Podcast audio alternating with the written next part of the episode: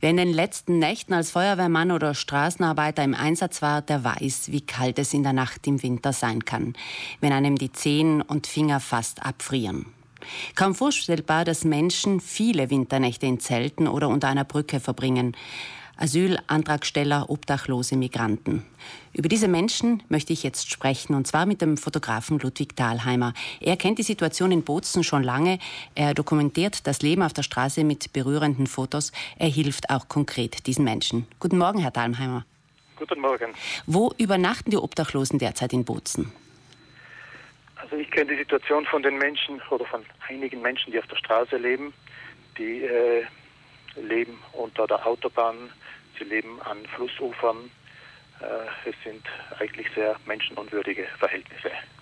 Dann gibt es noch den Schlafraum in der Comini-Straße, aber der ist, ähm, hat nur Platz für 80 Menschen. Die sind alle in einem einzigen Raum untergebracht. Ja, es gibt, es gibt einige wenige Stellen, wo äh, Menschen untergebracht sind, so wie dieser Schlafraum in der Comini-Straße, diese sogenannte Emergenza Freddo. Aber äh, es ist ein, ein reiner Notbehelf. Es sind sehr zu viele Menschen auf engem Raum ohne Privatsphäre untergebracht, sodass einige sogar vorziehen, wieder auf die Straße zu gehen, weil sie es dort äh, besser haben. Sie gehen auch zu diesen Menschen und sprechen mit ihnen. Schildern Sie uns die Zustände in der Nähe der Rombrücke. Äh, in der Nähe der Rombrücke gibt es eine, eine Ansammlung von circa 30 Personen unter der Autobahn.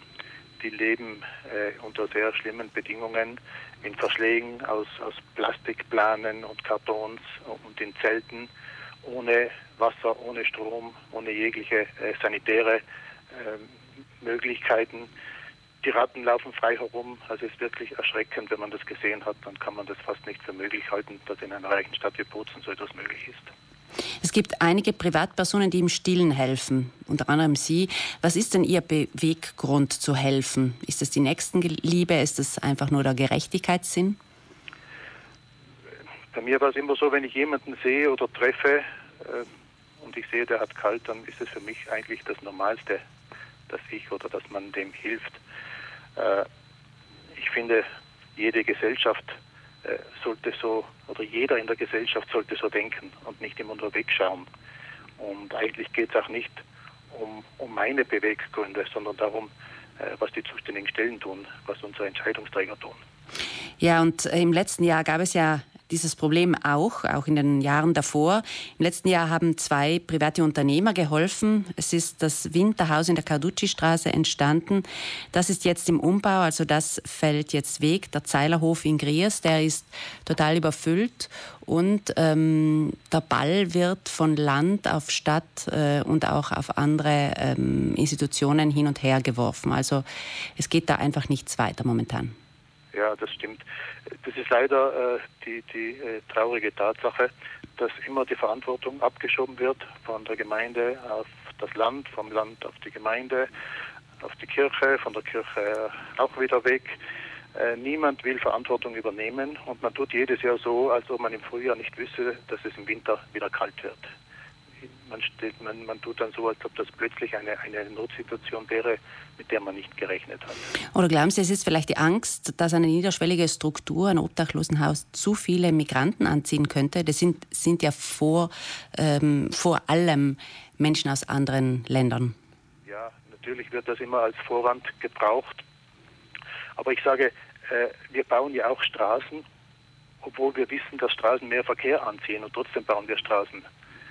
Äh, und äh, es gibt auch Beispiele, zum Beispiel aus Graz, die beweisen, dass es nicht so ist, dass wenn man Menschen menschenwürdig unterbringt, dass das nicht dazu führt, dass immer mehr nachziehen.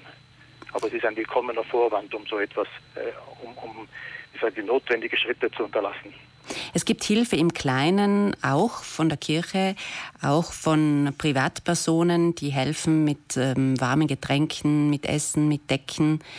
Und ähm, welche Beispiele kennen? Nennen Sie uns da ein paar Beispiele. Ja, es, es gibt äh, einige Freiwillige, auch in Bozen, die sich darum bemühen. Aber es sind halt nur Tropfen auf den heißen Stein. Und ich denke, es kann nicht darum gehen, dass man äh, die Menschen vor dem Verhungern oder Erfrieren rettet. Das ist einfach zu wenig. Es ist ja nicht so, dass wir da nur äh, Vögel füttern im Winter. Es muss mehr geschehen. Welche Lösungsvorschläge hätten Sie für Bozen, Herr Dahlheimer? Haben Sie sich sowas schon mal durch den Kopf gehen lassen?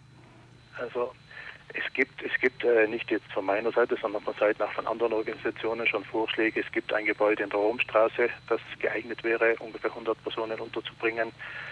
Aber die Verhandlungen sind zäh und die Gemeinde äh, schiebt die Entscheidungen immer wieder hinaus. Es, es, gab letztes Jahr auch eine äh, viel beachtete Tagung auf der Universität über Obdachlosigkeit mit Experten aus Berlin, aus Graz, aus Wien. Äh, und da war auch unser Vizebürgermeister anwesend, medienwirksam. Und hinterher passiert dann wieder nichts. Das enttäuscht mich einfach sehr. Wir hoffen, dass ähm, dass sich jetzt in den nächsten Tagen zumindest bis Weihnachten, spätestens bis Weihnachten etwas tut.